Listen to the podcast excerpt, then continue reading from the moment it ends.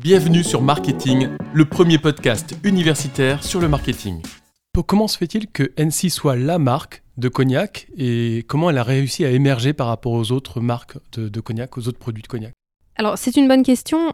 En fait, ça revient à ce que je vous parlais tout à l'heure euh, sur euh, le lien qu'on a eu avec la communauté euh, du hip-hop aux États-Unis. Je pense que ça, ça a été un tournant majeur. et en fait, on a eu, ça vient même d'un de nos distributeurs qui s'appelait Schiffling et qui a été un des premiers finalement à mettre en avant la communauté afro-américaine. Et donc par ce lien authentique qu'on a eu avec cette communauté qui a fondé le hip-hop. Donc en fait, on les a accompagnés là-dedans. En fait, on en a récolté les fruits après, euh, au fur et à mesure des années. Par euh, voilà, je pense que N6, c'est, euh, on a eu le, cette bonne intuition finalement et en même temps cette ouverture. N6 a toujours été sur le fait de s'ouvrir aux cultures locales et grâce à ça, ça nous a permis de finalement nous mélanger avec elles et donc d'arriver à être en premier devant les autres maisons de cognac.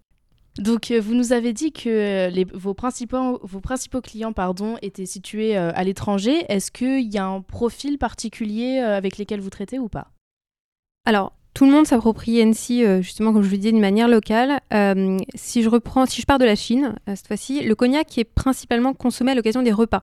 Donc, par exemple, en Chine, on va plutôt sur être des, moments de consommation qui sont, par exemple, au moment de, réunion familiale, donc du Nouvel An chinois, qui se passe en, janvier-février où là, voilà, on va se retrouver en famille, on va offrir une bouteille de cognac et on va le consommer pendant le repas. Plutôt des gammes un peu élevées, comme VSOP XO.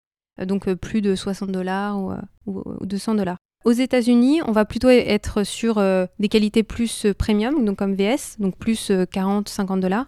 Et on va les consommer lors de, on va dire beaucoup aussi lors de fêtes. Donc ça va être, voilà, ça va pas être la même énergie, pas les mêmes moments. C'est voilà, c'est prix de. C'est pas la même culture aussi, donc forcément. Voilà s'adapte euh, totalement s'adapte à la culture locale exactement et en Europe on va plus être dans le côté cocktail ou voilà avec un bar enfin on va on va être plus sur euh, pas beaucoup de quantité mais très bien valorisé donc en fait chaque pays se l'approprie d'une certaine manière merci pour votre écoute pour nous aider pensez à vous abonner et à nous laisser 5 étoiles à très vite